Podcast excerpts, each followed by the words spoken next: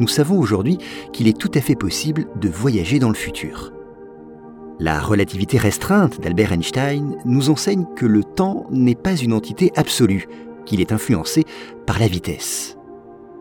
Ainsi, plus vous vous déplacez rapidement, plus le temps ralentit. Des expériences l'ont confirmé.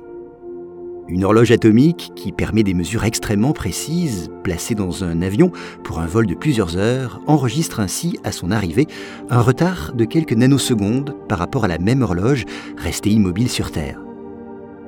Donc, si vous voyagez à une vitesse relativement élevée pendant une période donnée, lorsque vous revenez à votre point de départ, vous vous retrouvez bien dans le futur. Le futur de ceux qui n'ont pas voyagé avec vous. Un phénomène connu comme le paradoxe des jumeaux. Mais alors, que se passe-t-il si l'on se déplace encore plus vite? Eh bien, si vous parveniez à vous déplacer à une vitesse égale à la moitié de la vitesse de la lumière, soit environ 150 000 km par seconde, le temps ralentirait de 15%. Si vous voyagiez à 86,6% de la vitesse de la lumière, le temps irait deux fois plus lentement. Et si vous parveniez à une vitesse de 99% de la vitesse de la lumière, le temps s'écoulerait pour vous sept fois plus lentement. Ce qui signifie que si vous passiez 5 ans dans un vaisseau à cette vitesse, 35 ans s'écouleraient sur Terre. Revenu à votre base, vous auriez donc bien fait un bond dans le futur de 30 ans.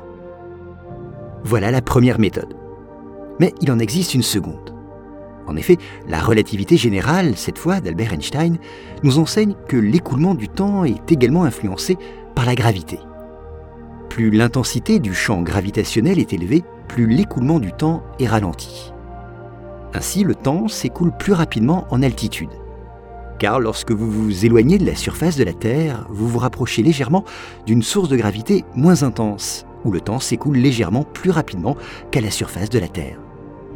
Cet effet est pris en compte dans des domaines tels que la navigation par satellite, où des corrections sont appliquées aux systèmes orbitaux de type GPS pour compenser les différences d'écoulement du temps en fonction de l'altitude et donc de l'intensité du champ gravitationnel. D'ailleurs, dans le film Interstellar, une scène illustre cet effet. Lorsque les personnages atterrissent sur une planète nommée Miller, ils découvrent rapidement que le temps s'y écoule beaucoup plus lentement qu'ailleurs.